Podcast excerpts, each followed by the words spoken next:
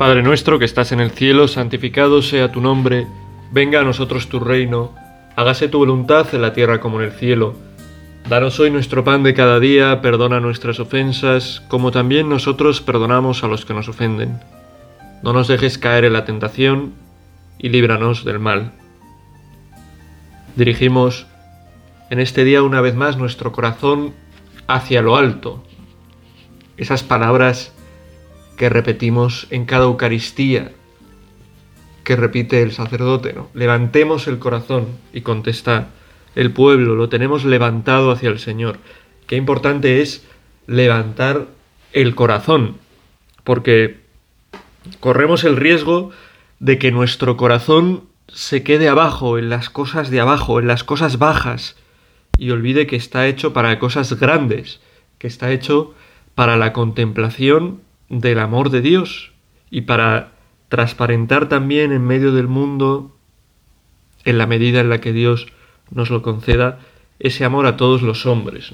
Por eso la oración es como un momento, cuando nos paramos a rezar a lo largo del día, de levantar el corazón, de, bueno, dejar un momento las cosas que nos ocupan de forma pues habitual, cosas que son buenas también, ¿no? Y que nos y que nos sirven, ¿no? Bien hechas para para llegar a Dios, pero dejar esas para hacer un rato de levantar el corazón, ¿no? Levantamos el corazón del ordenador en el que trabajamos, del libro que estamos estudiando, levantamos el corazón pues de las herramientas que utilizamos en el taller, en el campo, levantamos el corazón de los instrumentos que cada uno utilicemos, ¿no? Levantamos el corazón también, pues, de nuestras reflexiones y pensamientos en, en distintos campos, de nuestras investigaciones, de nuestras de nuestros deseos de emprender, de sacar adelante una empresa, un negocio. Levantamos nuestro corazón porque por encima de todo eso tiene que estar nuestro corazón y nuestra vida centrada en el mismo en el mismo Cristo, en el mismo Dios, que es quien realmente puede dar sentido, dar fuerza, dar un nuevo brillo a todos nuestros trabajos. Y lo hacemos, levantamos el corazón contemplando un pasaje del Evangelio, ¿no? de donde Jesús hace esa primera multiplicación de los panes, Marcos, perdón, Mateo 13 al 20, ¿no? que es lo que, lo que nos toca en esta meditación. ¿no? Y, partimos de esta consideración de que Jesús, como lo dice en el Evangelio, ¿no? No en este, ¿no? Pero en otros pasajes, de que Jesús es el pan de vida, es el alimento que realmente puede saciarnos. ¿no? nos va a saciar, no nos va a llenar ni nuestro trabajo, ni nuestra, ni nuestra familia. Estoy diciendo cosas buenas ¿no? que tenemos, que son importantes, ni nuestros amores no nos llenarán del todo si no tienen el sello de Cristo, si no tienen el sello del amor de Dios que hace que nuestras relaciones con todo, con nuestra familia, con, nuestro, con nuestra pareja, con nuestro trabajo, con nuestros empleados si somos jefes, con nuestros jefes si somos empleados, con la gente que atendemos, que hace que todo eso adquiera pues una dimensión especial, ¿no? Necesitamos ese pan de vida que se hace en nuestros corazones, que nos llene para darnos cuenta de lo espléndida que es nuestra vida, del sentido que tiene, de la plenitud que podemos alcanzar. Y para desde ahí poder también, pues cada uno en nuestro lugar, como digo, y, en cada momento donde tenemos que estar, hacer presente y llevar ese alimento de Cristo, ese alimento que es Cristo, que es el saber, eh, pues eso, que, Dios nos ama, el saber que no estamos solos, el saber que nuestra vida tiene un propósito, el saber que ese propósito de nuestra vida, aunque parezca difícil, no es imposible porque no lo tenemos que llevar a cabo nosotros solos, sino que Dios nos acompaña, que Dios nos sostiene, que Dios nos levanta. Y Cristo se presenta en las escrituras de muchas maneras. Se presenta como cosas grandes, vida, verdad, camino, Yo soy el buen pastor, por ejemplo, que considerábamos hace unos días, y se presenta como un elemento que así a primera vista no, no nos dice nada, que es el pan. Yo soy el pan de vida. Claro, no es cualquier tipo de pan. Soy el pan de vida. Soy un pan especial. Y la Eucaristía es eso, es un pan especial. Es pan porque tiene aspecto de pan y es especial porque realmente esconde algo mucho más grande que es el propio Dios, que es Cristo. Pero este es un misterio que realmente, bueno, nos cuesta, nos cuesta, si realmente no cayéramos en la cuenta de toda la trascendencia y toda la fuerza que tiene que Dios se haga tan cercano, que le podamos recibir, que lo podamos comer, que lo tengamos en las iglesias, en los sagrarios, si cayéramos en la cuenta de todo lo que implica, de toda la grandeza que hay ahí detrás, pues no sé, cada uno reaccionaríamos de una manera, algunos pues parece que, quizás lo han descubierto más, ¿no? Aquellos que han decidido consagrar toda su vida a estar delante del Señor, ¿no? Y otros, pues bueno, lo vamos descubriendo en nuestra vida, ¿no? Pero yo digo que si lo descubriéramos, cuánto mejor trataríamos la Eucaristía, ¿no? Cuánto recomendaríamos a los demás la Eucaristía, la adoración delante de la Eucaristía, la alabanza a Dios en la Eucaristía, ¿no? Pues de eso es de lo que vamos a meditar hoy, ¿no? De esa relación que Dios ha querido tener con el pan, ¿no? Y cómo comienza a mostrar esa, esa relación, lo que va a querer, en lo que va a querer convertir algo tan sencillo como el pan, en ese símbolo de la comunión de Dios con los hombres, de la entrega de Dios por, los hombres. La Eucaristía tiene esa, esa fuerza de, en un trozo de pan, en lo que aparentemente es un trozo de pan y un poco de vino, pues hacer presente la grandeza del sacrificio único de Cristo por, por cada uno de nosotros, la grandeza de la cruz. Y hace presente la cruz y hace presente también todo el misterio de Cristo, ¿no? porque hace presente también la resurrección.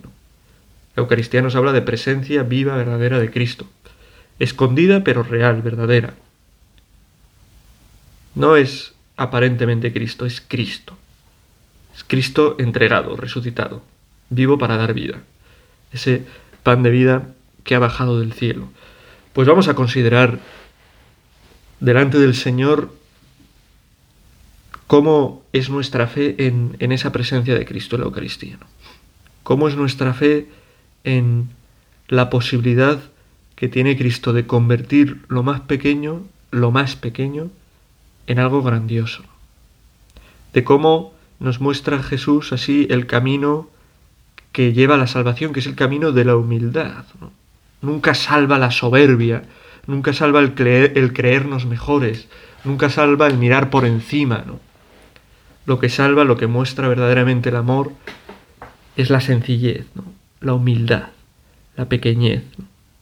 Y Dios la muestra primero haciéndose hombre y luego siguiendo ese camino de hacerse hombre también, haciéndose pan, ¿no? Haciéndose pan. Pues este es,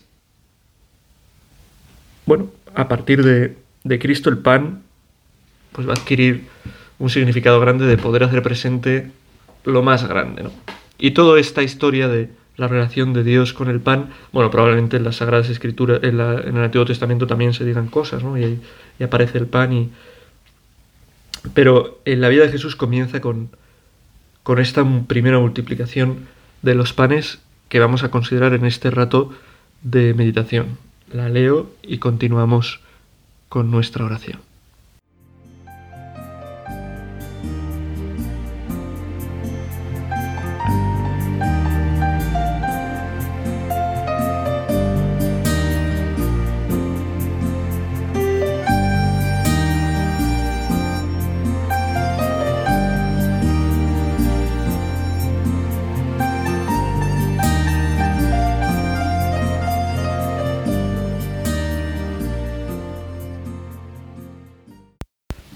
Entonces esta primera multiplicación de los panes, según el relato del Evangelio de Mateo, dice así.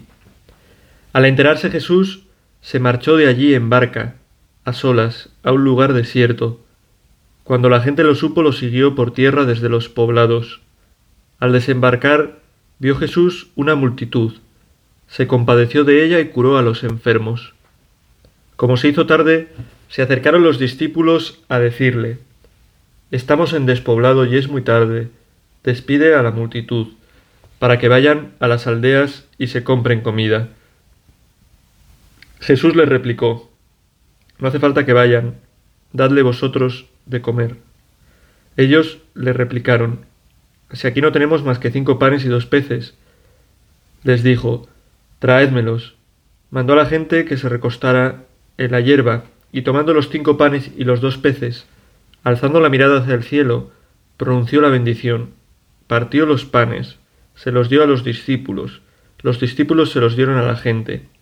Comieron todos y se saciaron, y recogieron doce cestos llenos de sobras.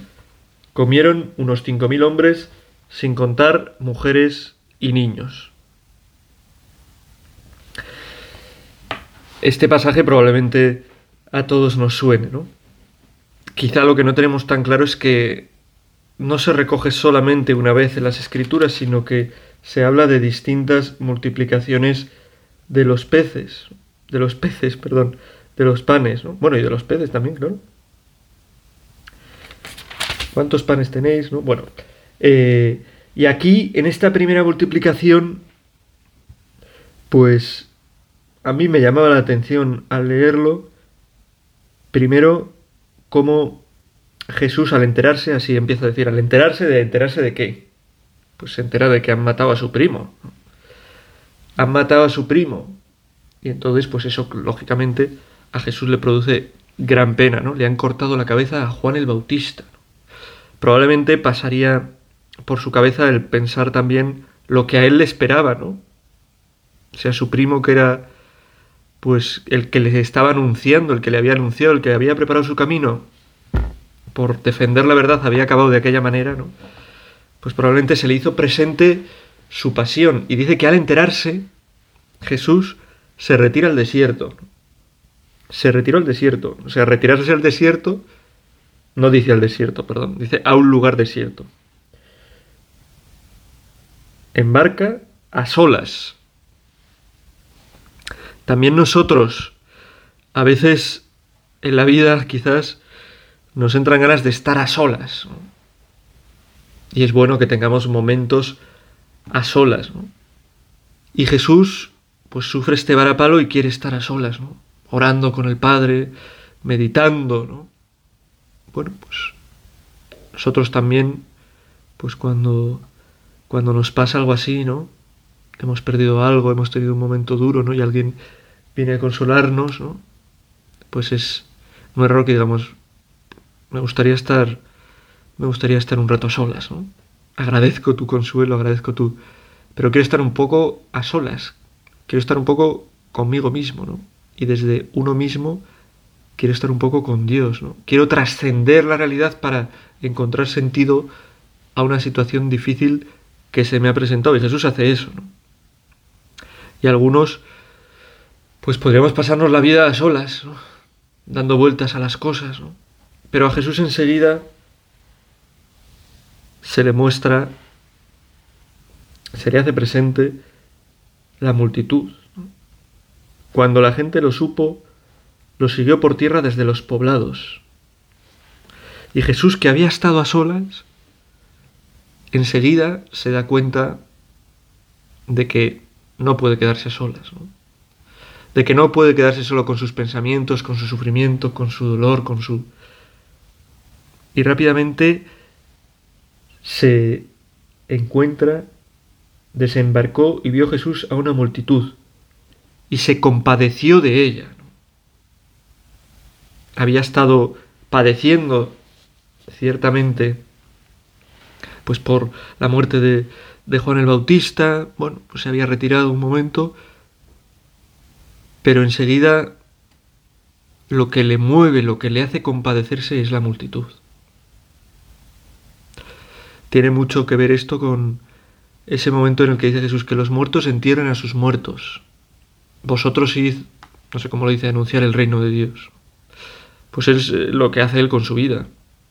¿Vale? Se ha muerto alguien, luto, pena, tristeza, pero no podemos abandonar la visión, la misión. Y en nuestra vida pasa lo mismo. Sufrimos reveses personales, situaciones duras, pero no podemos perder de vista que la vida es así, que en la vida hay sufrimiento, que hay muerte, que hay persecución, que hay dolor, pero que eso no nos debe impedir luchar. No podemos dejar de luchar. De luchar, ¿por qué? Por servir a los demás, que es para lo que estamos hechos. Porque a veces nos podemos quedar nosotros también encerrados en nuestras cosas, en nuestras preocupaciones, qué mal está el mundo, qué terrible, qué situación tan... y ser unos calamitosos, o ser unos heraldos de calamidades, ¿no? que todo es fatal, ¿no? y no hacer nada.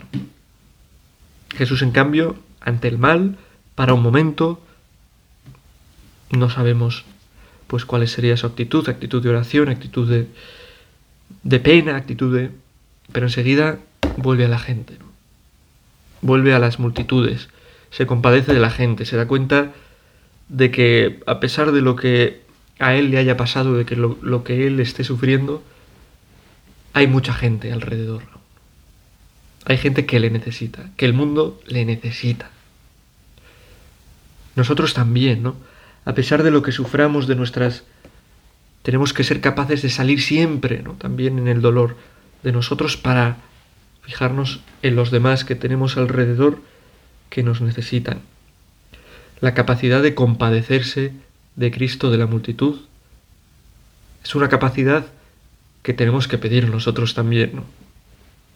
Lo dice muchas veces el Papa, ¿no? El Papa Francisco. Huir de la indiferencia. No podemos estar indiferentes ante el sufrimiento de los demás, de tanta gente que nos rodea. No podemos vivir indiferentes ante eh, la aparente normalidad o felicidad o que vive tanta gente que está alejada de Dios, que no tiene a Dios en el centro de su vida. Y no podemos quedarnos de brazos cruzados. ¿no? Tenemos que pedir ese don, esa capacidad de compadecernos de sufrir con los que sufren. De que nada de lo humano ¿no? no sea, no sea ajeno. ¿no? Tú pasas por delante alguna vez, no sé, de un pobre. Pasas delante alguna vez de un anciano, de una anciana que están solos. Pasas delante alguna vez de alguien que necesita compañía y no sientes nada pues algo no va bien dentro de ti. Pídele al Señor el poder como Él compadecerte, poder sufrir con, es algo precioso. La, vida, la vida sin sufrimiento al final es insufrible. Porque si uno sufre, por ahí está el amor, por ahí está que también ama, que también recibe amor. Si uno no sufre, por ahí está que ni quiere ni le quieren realmente. Danos, Señor, el poder compadecernos, compadecernos de el sufrimiento de los demás.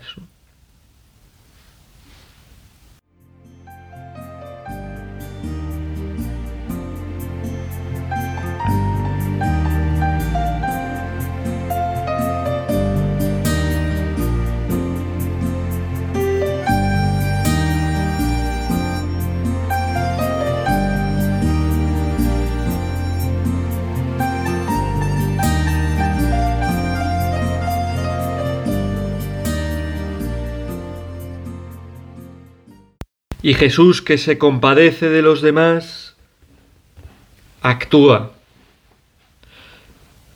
por el bien de los demás. Nosotros, llamados también a compadecernos como Cristo, siguiendo su ejemplo, pues pocas veces, poco podremos hacer muchas veces, pero tenemos que confiar en el poder que tiene Dios de actuar en las situaciones de los hombres, el poder que tiene Dios, la luz que tiene Dios para poder iluminar situaciones difíciles a los demás. ¿Tú qué llevas a, Dios, a, a los demás que sufren?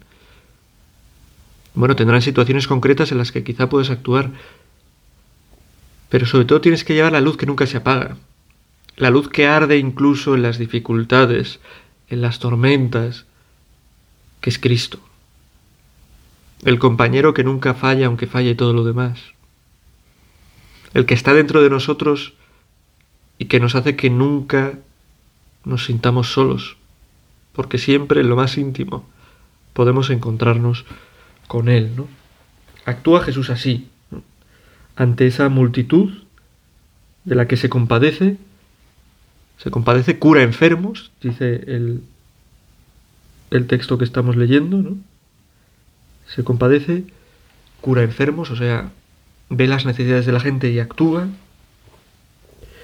Y como se hace tarde, se acerca a los discípulos a decirle, estamos en despoblado y es muy tarde. Despide a la multitud para que se vayan a las aldeas y se compren comida. Dice los enfermos, oye, los enfermos, perdón, los discípulos le dicen, oye Jesús, venga, nada, se acabó la jornada, ¿no? Hasta que se vayan a su casa y que nos dejen descansar. Y Jesús les dice, no, dadles vosotros de comer, les va a decir, ¿no? A nosotros nos puede pasar como a los discípulos, ¿no? Que nos cansemos de compadecernos, de ayudar a los demás y pensemos, tengo este ratico de ayudar y ya pues este ratico para mí, ¿no? Y no, la caridad tiene que ser en el cristiano una constante, a cada momento, a cada momento. Por el bautismo estamos llamados a ese vivir en Cristo y desde Cristo y desde Cristo compadecernos y atender a las necesidades de los demás. Igual que un sacerdote, por ejemplo, ¿no? Pues no puedo decir, soy sacerdote 14 horas, pero las otras 10 horas descanso, ¿no? No soy sacerdote, hombre, lógicamente hay que descansar, no estoy diciendo que haya que hacer locuras ni... Pero que no podemos... Eso, ya está, desconecto. Oye, que es lo que dicen los discípulos en el Evangelio, que se vayan a sus aldeas, ¿no? Ya de mañana es eso, seguimos otro rato aquí curando y atendiendo a esta gente, pero ahora vámonos cada uno a descansar. Y Jesús les dice, no hace falta que vayan a las aldeas, dadles vosotros de comer. Dice, no, no se acaba, este trabajo de ayudar no se acaba, tiene que ser constante, dadles vosotros de comer. Y estas palabras, en cuantos santos, ¿verdad?, han, han resonado. Dale tú de comer, encárgate tú. Y en nosotros, pues también, ¿no? Ojalá que en esta oración, en este rato de meditación resuenen, ¿no? Dale tú de comer a esa persona que te necesita, esa persona que está sola, esa persona que está sufriendo, que está enferma, que está perdida, que le falta algo, que necesita apoyo, dale tú de comer. Y podemos decir, ¿yo qué voy a hacer? ¿Cómo voy a ayudar yo? Pues si soy yo otro, soy otro mequetrefe. O sea, ¿cómo voy a ayudar a esa persona si yo soy, pues, o, o, igual o, peor que esa persona, ¿no? ¿Cómo voy a ayudar a ese que tiene este problema si yo pues, quizá lo tengo también en alguna medida? Pero nos lo vuelve a decir Jesús una y otra vez, dadles vosotros de comer. En el fondo nos está diciendo, fiaros de mí. El que, les voy a dar, el que les voy a dar de comer, el que les voy a ayudar, el que va a ser su esperanza, el que va a poder ayudarles a superar una situación difícil, el que va a ser el que va a llenarles de gracia para hacer lo que sea, voy a ser yo. Pero quiero que sea a través de vosotros. También es una muestra de la humildad de Dios, que podría chasquear los dedos e ir solucionando los problemas. Pero quiero hacerlo a través de, de personas. Y a través de personas que con humildad se ponen al servicio de Dios, que con humildad, aun sabiendo lo poco que valen, están dispuestos a obedecer al Señor, dadles de comer. Si aquí no tenemos más que cinco panes y dos peces, nosotros nos pasa lo mismo, ¿no? Dadles de comer, pero si no tengo... Pero si soy muy tontito, si soy un pecador, si soy un miserable, no le voy a dar de comer si no tengo que... ¿Cómo puedo ayudar a esta persona que está enferma? Si, si no tengo conversación, si no tengo donde gente, si no tengo... Bueno, cada uno puede poner las pegas que quiere, ¿no? Yo me imagino esa escena, ¿no? El que tenía esos cinco panes y dos peces y se los piden, no, danos esto porque lo pide el Señor para repartir, para comer. Diría, a ver, esto es ridículo, esto es ridículo. Mira, al final con todos los que somos, si repartimos estos panes y estos peces, van a quedar migajas. No es mejor que no me lo coma yo, si queréis yo y vosotros y ya está. Pero no, bueno. Se fía, se fía de Cristo, se fía de Jesús, da lo que tiene y Jesús hace el milagro. Esos cinco panes y dos peces los transforma. Traédmelos. Mandó a la gente que se recostara en la hierba, tomando los cinco panes y los dos peces, alzó la mirada al cielo, pronunció la bendición, partió los panes, se los dio a los discípulos. Los discípulos otra vez, otra vez intervienen los discípulos, los discípulos reparten. ¿no? Otra vez Jesús no quiere muchas veces eso, hacer las cosas él directamente, sino que busca muchas veces también, pues, que sea a través de nosotros. Y a Jesús probablemente también le guste cuando por, por hacer algo bueno por los demás, por ayudar a alguien, esas personas nos dan las gracias. Nosotros haremos bien si decimos, no, hombre, gracias a Dios, ¿no? Pero Jesús dirá, no, gracias a Dios sí, pero gracias a ti también, ¿no? Porque tú has puesto los medios, porque has confiado en mí, porque lo poco que tenías has querido entregarlo a los demás, dejando que Dios haga sus maravillas para que eso poco se transforme en algo grande, ¿no? Que es lo que es capaz de verdad de hacer Dios. Comieron todos y se saciaron, y recogieron doce cestos llenos de sobras. Comieron los cinco mil hombres, sin contar mujeres y niños. Si fuera, si fuera en, las, en las parroquias en las que estoy yo, por ejemplo, ¿no? Si hay cinco mil hombres, en las parroquias que estoy yo, es que hay 30.000 mujeres, por lo menos, ¿no? Porque las mujeres en la fe siempre tienen una fuerza especial, ¿no?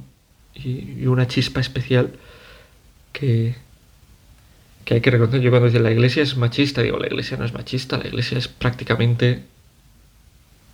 está formada por mujeres, ¿no? Los curas somos unos pobres miserables que estamos ahí por la gracia de Dios, pero que no sostenemos, ni movemos, ni... No.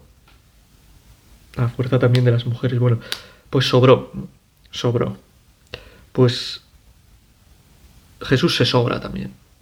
Jesús nos da y nos da por encima de lo que de lo que esperamos también nosotros cuando llegamos a otros y pensamos que no vamos a llegar, que no vamos a hacer nada, nos podemos sorprender